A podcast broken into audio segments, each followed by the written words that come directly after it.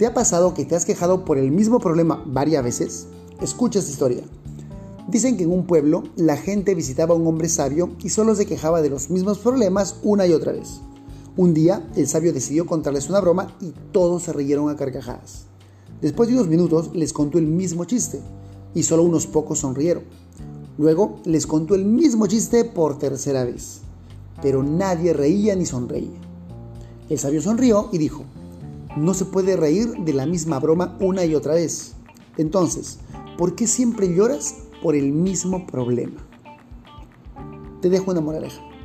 La preocupación no resolverá tus problemas, solo te hará perder el tiempo y energía.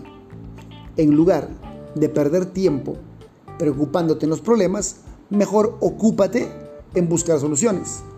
Pensar de esta manera te va a ayudar a resolver las situaciones mucho más rápido. Piénsalo. Thank you